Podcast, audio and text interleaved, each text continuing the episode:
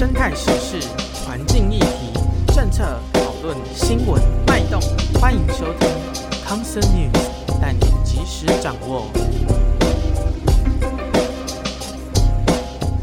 深色的议题，企图以华丽的名来掩饰。欢迎来到康 Sir 制药，我是吕伯猫，我是 Flan 鸟。哎，你知道今天是什么日子吗？今天该不会是墨镜最好卖的日子啊？就是情人节。那就祝各位，如果没有情人的话，就我已经自己准备好；那有情人的就终成眷属，可喜可贺，恭喜发财。那虽然今天是情人节，可是我们今天要讲一个讨论一个比较严肃一点的话题，不过也是跟情人有关。那个情呢，要换成情鸟那个情。天啊，这是什么烂 谐音梗好吧？情人节。好，今天要讲的话题确实跟鸟类有关，它主要是源自于上周三的一个很重要的记者会。那我们就先来到今天的新闻标题，是《镜周刊》的报道。那它是一个系列报道，那标题叫做。你的快门杀了他，相当耸动哦。嗯，那我们就讲讲新闻内容吧。镜周刊和台湾动物社会研究会合作，它费时一年调查全台的鸟类的笼拍或是幼拍的场所，发现那些笼子里面有一些很罕见的候鸟，有保育类鸟类啊，然后还有一些就是鸟宝宝，就是育雏的。所以他们透过这种方式，有一些业者透过这种方式去赚钱，那甚至获利百万元哦。许多的鸟类在笼拍或是棚拍的情况下呈现紧迫，也就是说鸟类的不适反应，那导致很多鸟类的死亡，或者说它们要挣扎，导致它们的羽毛分叉这样子。而台湾动物社会研究会，它协同的桃园野鸟协会的荣誉理事长，那还有台湾野鸟保育协会前理事长啊，然后台北市野鸟学会总干事，还有像詹顺贵律师，他们在上周三召开一个记者会。主要列出了像全台六大的龙拍或者是说诱拍的地点，呃，包含像桃园龙潭的所谓的桃园机场，然后北埔的新竹莫瑞雪翠鸟学院、翠鸟园艺、外埔台中外埔的大甲飞鱼，或者说像南投福田生态园区之类的，还有一些个人啊，像例如南投阿明之类，他们列出好几个在摄影界有点赫赫有名的龙拍或是右拍的地点。那在这些业者，他们经营鸟类的龙拍、右拍的这些群组，还不定期会公布一些可能是有点危险啊，就是这些保育类的鸟类啊，然后招揽客人来去拍照。哎、欸，其实真的说要进这个群也不是那么容易，他们有点那个秘密组织的感觉啊，一个传一个会员制，哪才可以进去？层层把关啊。呃，对啊。然后所以我觉得这个学会啊，还有。就是那个研究会很厉害，就是他们真的是派人为期很久很久，那边卧底才知道，然后有收集很多证据之后，才可以爆出这个大料。你知道，我觉得这样就很像回到，就是我们对于记者他的期待，去揭发社会上各式各样的一些案件，这样子，哦，才有那种第四权的感觉。对啊，在节目一开始就真的就先对为这些事件贡献的人们，就是一个 respect，respect，这样很对尊重这样子。那其实我们很多年前，三年前，哦，其实曾经就做过一集 Podcast 在讲右拍的行为，所以这个事情太久了。二二零二零年，这种事情不是一两天就发生，就是近年来啊，或许大家或多或少有听到说不要进行右拍、棚拍这种事情。桃园机场那个案例，其实二零一九年我就有听过。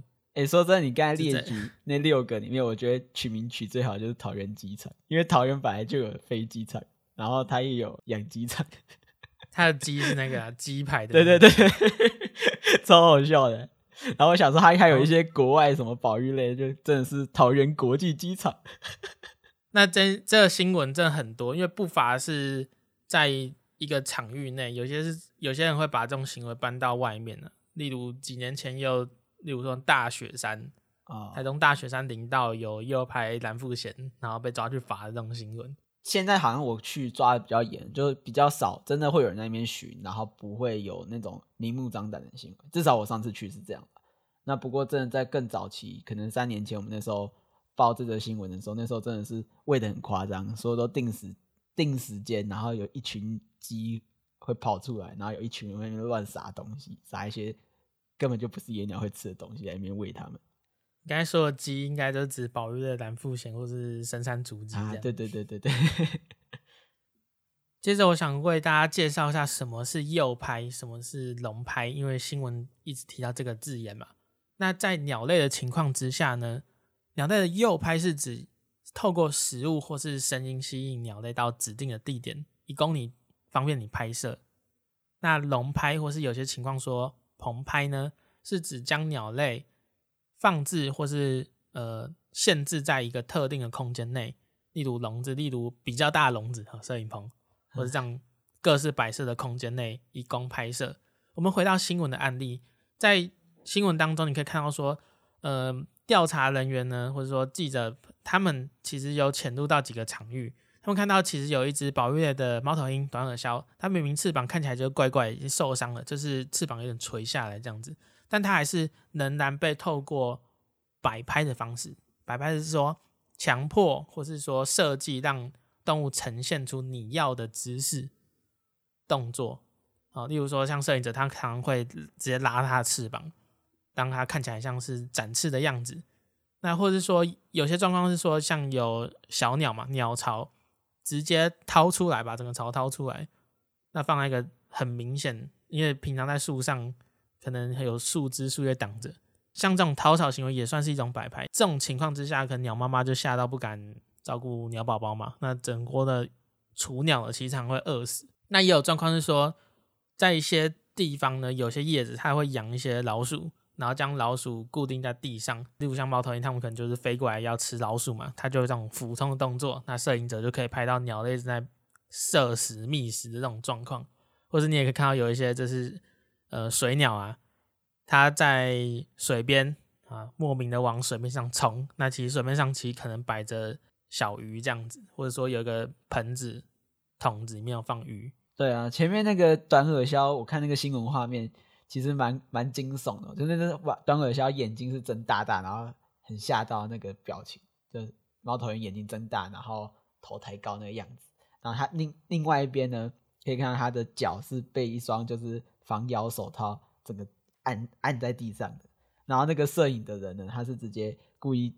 挑个角度，不要拍到那个手套，然后来拍到那一只猫头鹰的清楚画面。其实直接蛮残暴的。在检举的过程中，他们还有一些辩驳的台词，就是因为因为这一次出现，然后被检举嘛，然后像桃园养鸡场，他们就辩称说：“哦，这个照片我不是在这边拍的。”然后他是检方的，他们一比对这个场景，他就说：“哦，根本就一样的地方，就大家来找茬，然后还那边硬说不是他拍的。”连那个枝条啊、水池的位置啊，都差不多一样的地方。然后甚至呢，还有拍到那个老板娘的侧脸。然后那老板娘说：“哦，这不是我的侧脸。”其 实我看新闻说，老板倒是很快就承认 啊。对，他说有一天他那个棚子就是网子破掉，嗯、然后那短耳鸮自己飞进来吃他们的鸟，就把它抓起来。然后有朋友在上，就让他拍一拍。这个理由超牵强，好吧？我我不觉得这是承认，这是很好笑的说辞。我自己飞进来拍的。我我没有把它抓进来，我觉得这这些犯犯案的，这跟知名厨师说滑进去摩铁。其实很多人犯案的时候都会开始找一些很烂的理由，然后假装自己不是自己犯案，然后就说那个理由都超烂的。那我们回到龙拍这件事情，它有哪些问题存在呢？首先，把野生动物抓起来养，其实就会面临到一些问题，例如环境不佳导致动物的紧迫。什么意思呢？我们回到新闻当中，业者将一些野鸟当做像是宠物这样养起来，他们甚至认为说，我我把野鸟当做宠物来养，它应该会很幸福吧？可是事实上，你会想说，其实每种鸟它的习性是不同的，有些鸟类喜欢住在树洞当中，有些喜欢在比较空旷地方，那有些喜欢躲在隐蔽的地方。不过以这样以棚拍。一个笼舍拍照为前提导向的时候，其实往往缺乏那种环境的一种复杂性，或者说隐蔽性啊，所以鸟类很容易紧迫。那你就算很紧张的时候，你也无处可躲，出现各式各样的身心方面的问题。有一种状况叫刻板行为，在这的呃关于展演动物的议题期有提到，那就是说动物在面临巨大压力之下，它可能会重复一个其实没有什么意义的动作，例如来回走跳。或是说，甚至到严重到自残等等。我之前在绿世界有看到一只松鼠，它就好像一直撞到一一面空气墙一样，他走到一个定点，然后就马马上回头，然后再继续走，一直走。然后我就把它录下来，然后录的那个过程，我 po 限动都觉得好像我在拍 booming 的感觉。你说一直这样对对对对，无限循环那种感觉。无限循环。我跟你讲个例子，就是我朋友前阵子就昨天，他传个线动给我看，是一只浣熊，它站着，然后趴在那个菱格网，就那网子笼子旁边这样子，它就左摆一下，它右摆一下，很像在跳那种跳一种某种舞蹈这样子。他就左边扭头甩过去，右扭头甩回来，然后前面就有个人就跟着他一起做的动作，像一起在跳舞。人跟浣熊一起跳舞。可是我注意到一个细节，就是当人停下动作的时候，浣熊还继续做。人学浣熊，你就你就你看到最后一幕是，对，人学浣熊。你看到最后一幕是人把手去按那个暂停录影或者停止录影，等他停止录影，他手伸过去瞬间，看你发现浣熊后面。就本来以为你是看到可爱的浣熊学人跟人一起起舞，结果不是，他其实是刻板行为。而且很多人会自认为说自己还是把东西养得很好。你说给他一个那么大的空间，然后我我不知道，很多人在说有有喂他，你看他，不然野鸟在外面他会饿肚子诶。我给他住的东西，哦，我给他吃的，有吃有住，多好。野生动物本来就应该在野外，除非你可以给他整片山林。不可能，那一般人做不到。而且这除除 除了这些对动物本身不好，在法律层面其实也蛮多会影响的嘛。像动保法，他们其实关的养也不好，就是虐待动物嘛。野保法也是嘛，就本身你怎么取得这些动物，那如果又是保育类，更是更是骚扰啊，这样子。这两个法都其实有法可罚啦，但是有些情况下也是很难去管理的。例如说，呃。前阵子在某个也是前面提到的某个拍摄的地点，你会发现有一些人拍到翡翠啊，像翠鸟这种物种，两种不同翠鸟，然后在交配的照片。那里面提到翠鸟是爪哇翡翠跟白领翡翠，其实，在台湾本岛基本上你是看不太到的。嗯、可是你就放到有一狗票人都拍到这种照片，打哪来的？我就问，这种鸟很难去人工繁殖啊，所以。其实大家也会去怀疑它的合法性啊，有有没有可能是国外抓回来呢？那这种抓回来是不是合法呢？所以像动社他们其实就向有关部门去查询，查询说这几种台湾其实不会出现的鸟类是否有任何就是出入关的那种记录哦，但其实都没有。走私。那如果提到走私的话，也有惩治走私条例，这整个事情其实有好几个法律都有可能会需要去管管。不是说那个。就是拍鸟类，哎哎，我其实突然想到可以推一部很很好看的美国的卡通片，因为它就是也叫做 Tuca and Bird Birdy 就图卡和伯蒂。Netflix 之前有上，我不知道现在还有没有。它有一个桥段，就是因为它其实是拿鸟讲一些人会发生生的事情，可是他们的角色还是鸟。然后那个女主角就是一只鸟。然后跟他男主角在爱爱的时候，然后就突然切到一个画面，是隔壁房有个变态，就是拿着望远镜，就是一般赏鸟的样子在那边看他们爱爱的动作，我觉得很好笑。在自然情况下，你当然拍到这个情景是真的是大景啊，很难得。那不过如果是你蓄意，那他们有一点很奇怪的，就是跨总监这种很不正常的行为，那真的是蛮更奇怪一件事情，并不只是单纯的是那种像变态一样偷拍。还有更变态的笼养那种。我们刚才提到另外一个，另外除了龙拍，另外叫做诱拍。那诱拍刚才提到有可能是用透过声音，或者是用饵料嘛。那声音的播放鸟音，然后来吸引鸟出来这件事情，在生态上面有一些影响哦。像是为什么那些鸟会飞出来？那可能是听到说，诶、欸，我的地盘怎么有别的同种的鸟类在这里鬼混？那有些鸟就会飞出来，想要御敌嘛，或是赶跑其他人。嗯、那这样其实是因为这是假的嘛？你播的声音啊，这会浪费生物的能量。因为御敌你要飞出来警戒，其实是需要很耗费精力的，然后聚精会神啊，然后检查到底敌人在哪里。同时这样一直飞出来，其实也会有很高的风险，暴露在呃，例如说掠食者。之前有人做，就是发现说不断被回播，就是放鸟鹰的修留槽附近，然后那只修留它真的把宝宝孵出来之后，那些宝宝顺利成长，长成成鸟的那个比例超低，几乎整巢都死掉。你饲料其实有类似的状况，就一样会暴露在高风险环境，嗯、因为吃的东西不见得真的跟自然环境一样那么的复杂且多样嘛，所以往往单一的饲料来源会导致野生动物的营养失衡。甚至有肥胖的问题，还有一种就是过度依赖人以及人带来的食物。亲人这件事情不见得是坏事啊，就是客观上来讲，可是亲人往往也会引发后续的，例如说，他可能会跳到马路上，他可能会是跟着人跑，那或是更容易吃人给的食物，因为今天一直被养坏的鸟，它就是知道人会可能会喂它吃东西，所以你今天即便没有遇，你即便以前没有来喂过鸟，可你看一只鸟在前面跳一跳，就好像被人乞食。是不是有些人就会说哦，那看这么可爱，来这个面包，我不饿，给你先吃。杰哥不要，很多啦，就是光怪陆离的。我看你有看过哪些案件吗？翠拍翠鸟，然后他直接拿个水族缸放在整个湖面上面，然后就可以看拍到那个翠鸟潜到水里的那个画面。他让那个水平面。提高嘛，因为它用用水族缸，它相机就可以直接拍的，好像拍在水下那种感觉，然后叼着朱文锦飞上来，对对对对超莫名其妙。我记得前阵子有一个草，就是也是有争议，就是拍到蜂鹰，然后再吃那个蜂巢，那蜂巢建在一个非常裸露的枝条上面哦。这算仪式啊，就是有人会怀疑说，这种时节分蜂，分蜂也不会把蜂巢就是临时啊聚集在一个那么暴露风险的裸枝头上面。嗯，对啊，就像我这要么就是被修剪过，不然就是特别把巢片丢过去，有可能。嗯、然后还看过，那总之这种东西怪怪的。还有那草草鸮啊，直接排它巢里面的那种画面都有，各式各样。那种人如果这样心态一直存在的话。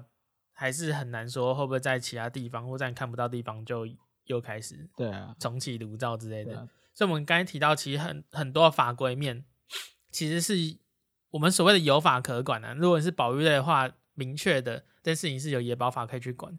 可是，如果是他把那整个，比方说饲料这种倒到地上，虽然说废弃物清理法也可以管，可是也要看地方呢、啊，因为有些地方其实。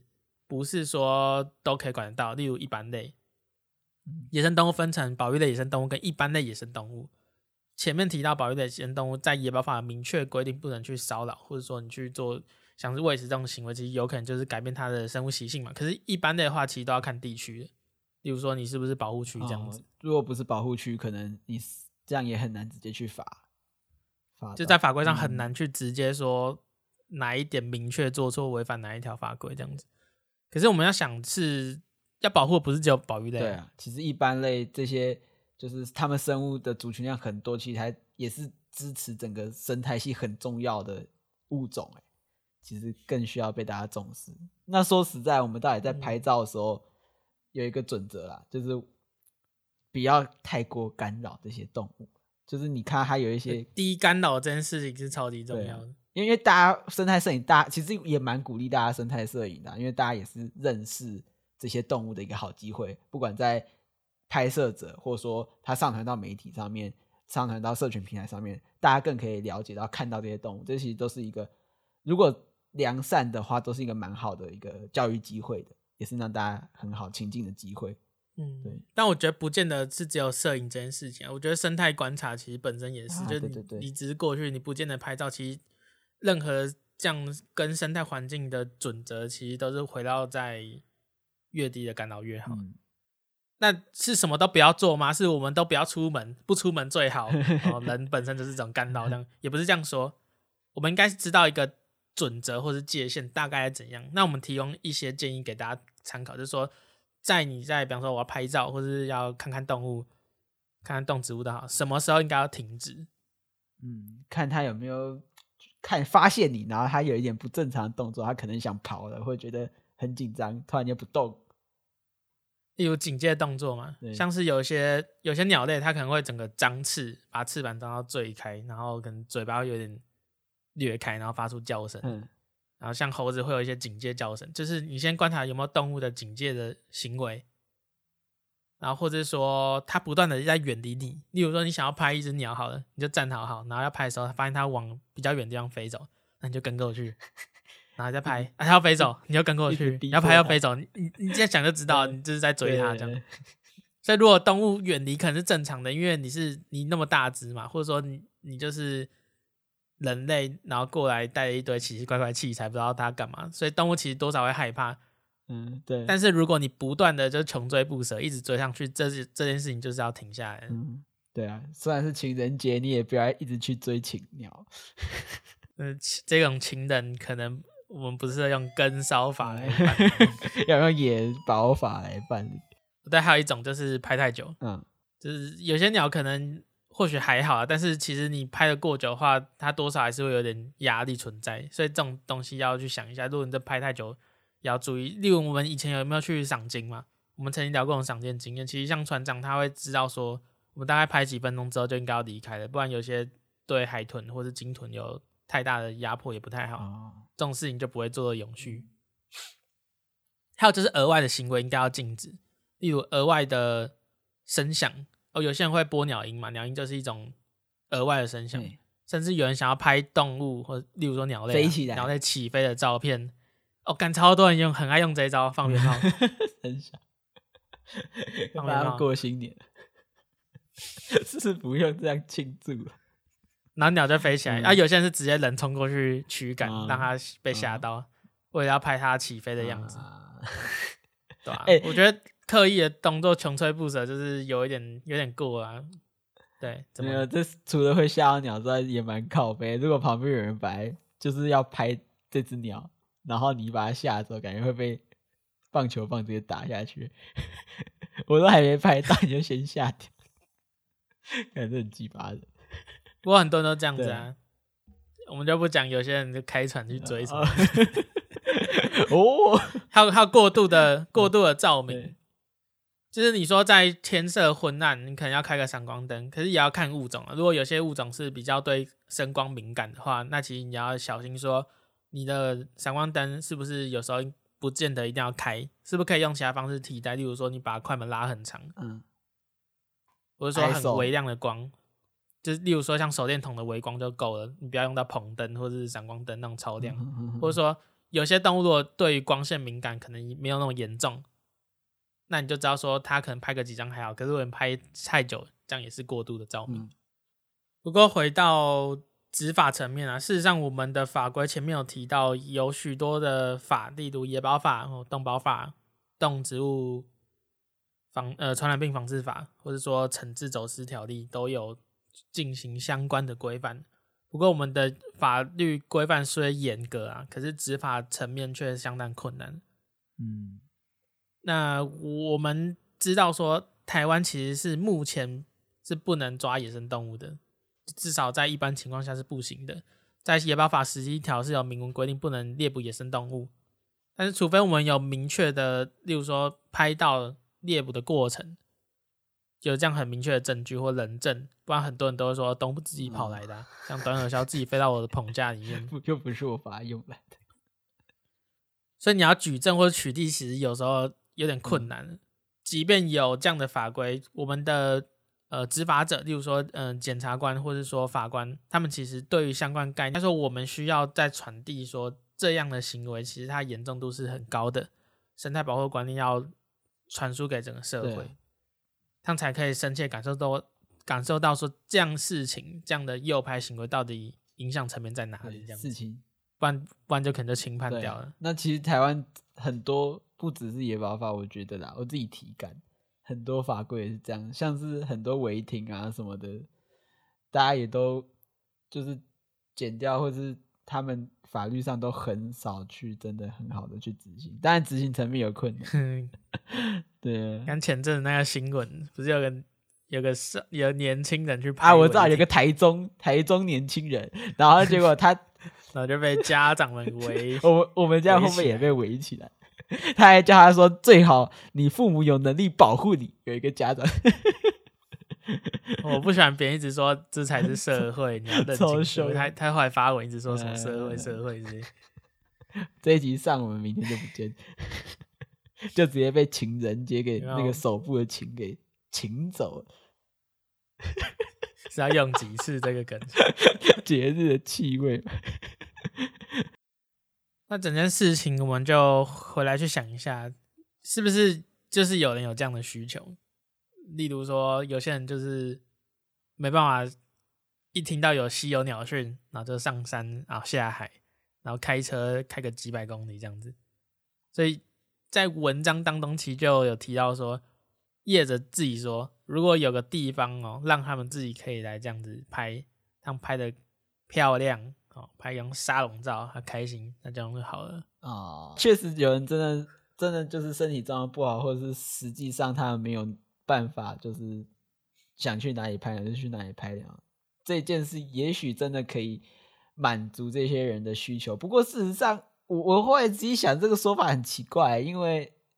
因为因为有动物园啊，动物园鸟人其实也是一个蛮好可以看鸟，而且现在那个还有雨林馆嘛，他们那边都做其实蛮开放，你也其实可以看到那些鸟在里面飞来飞去，快快乐乐的样子。其实我这是一个可以推荐大家想要去合法又可以看，可以相对自由自在飞行鸟的一个好地方。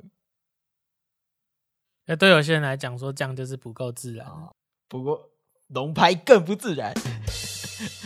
对吧？也许相对真的蛮多民众不知道它背后的，就是蛮残酷的这些事情吧，像是捕鸟的产业链啊，或者说，呃，他们关在关笼背后这些鸟，就像免洗餐具一样，变成免洗鸟，就是你拍完这一季，你说死了再抓，再抓一样。我感觉这听也很痛心，啊，就是不不，但是有些人就是很支，就是很追求说。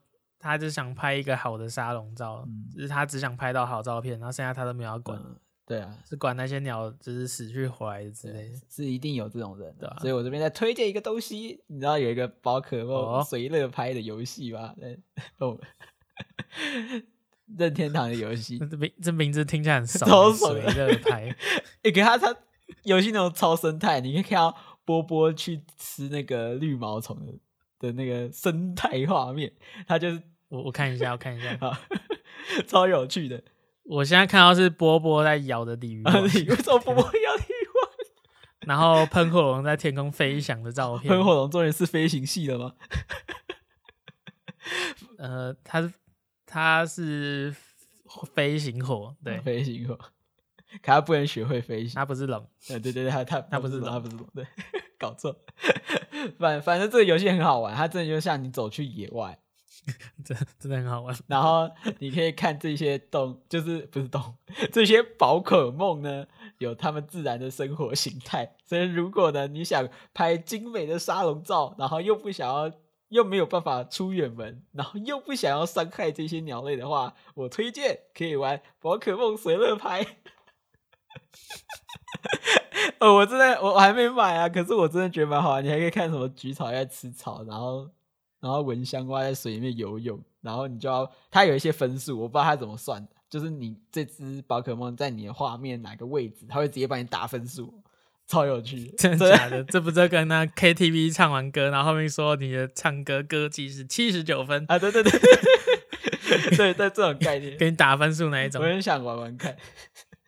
我我觉得我现在想要异想天开的方法，就是如果之后我们的 AR 或 VR 技术会更好的话，是不是可以让大家在虚拟实境？那那个实境真的很实境，就看起来真的像外面一样啊。那你要什么鸟，我就做出来。看起来我们那个你要拍就拍。之前我们那个滤镜的那个夜路，我们可以多做一点稀有鸟。对啊，那就是或者更异想天开，就像那个。电驭叛客 Cyberpunk 里面，啊、对对对，你可以插一个幻物在你脑中的一种幻物，好 吧，就进入那个世界，你要怎么拍就怎么拍。别人是看别人打炮，拍到爽；爱鸟人是看稀有鸟，不错。小朋友才选择、啊啊，对啊，我全都好。那各位听众今天已经了解了什么是龙拍或是右拍相关的问题，知道换做是你的话，你会怎么做？如果如果有一天。你可能没办法，就是冲一发追鸟，那你会想去棚拍这种场域呢？那或者是说，我们再换个问题好了，如果你知道你周遭有这样的人，你如何去，就是你会怎么样去跟对方去聊聊，跟对方说这件事情会是不好的，或者说不建议这样做呢？你要怎么做？这样？那个台湾动物社会研究会，他这一次的作为让我想到有一个解决方法，就是我们出一大堆生态蝙蝠侠。就是不要让大家知道你是谁，然后就做那个匿名的检举者，疯狂检举，大间谍，没错，大间谍时代，每个人都是黄昏，说 说这个可以吧？就就一大堆人啊狗票当狗仔啊，啊就那个看到谁不爽要检举。哦，不过 保密防谍。对对，不过好像台湾的社会会说，哦，警察觉得这样很困扰，一直检举。好了，我不知道。不过大家都可以想想。好吧，那就把这些问题就是留给大家想一想。对对对，那我们总结一下今天这集的几个重要资讯好了。鸟类的诱拍是首先是以食物或是声音来引诱鸟在指定的地方拍摄。那笼拍呢，是指将鸟限制在一个特定的空间内进行拍摄。那诱拍、笼拍这样的行为，依你的情况可能会涉及到野生动物保育法、动物保护法。那如果你是透过就是不明的管道，从国外抓野生动物回来拍的话，更可能涉及到动植物传染病防治条例、惩治走私条例。那接着呢，我们了解了部分的拍摄手法，它其实背后生态层面有一些隐忧或是疑虑哦。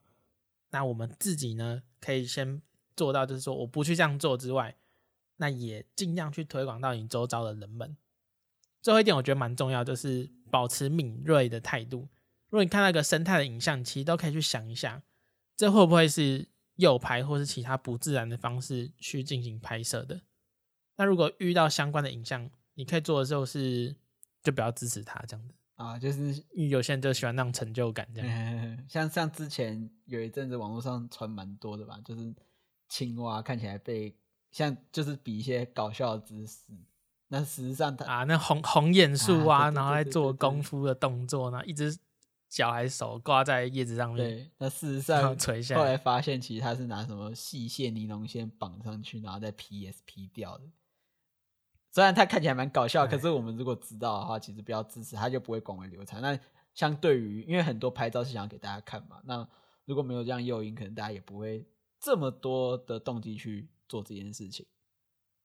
但是其实也蛮开心，就是近年来其实。我至少周遭的人越来越多人意识到这件事情，不过之后就会像大家，所以真的教育跟推广是有有意义的，这样子。对对对对，对啊。好，那最后的最后呢，我们还是我觉得还是要讲一下，就是真的很感谢说动社这一次，好像镜周刊鸟会各式各样的人马们，他们愿意去付诸行动，去发掘一些事情。嗯，当间谍超帅，所以就是 好帅，怎么都可以都帅。OK，所以也请大家，如果在听完这一集 Podcast 之后，你可以去直接去《镜周刊》查这一集的新闻系列报道，它的标题叫做“你的快门杀了他”哦，有好几篇啊，所以欢迎大家去好好把文章看一看，这样子。那我们这集就录到这边喽，我是弗雷鸟，我是吕伯猫，祝各位有情人终成眷属，没情人当个好拍鸟的。不然你会受到情人节。好，祝大家情人节快乐！我们下次见喽，拜拜，拜拜。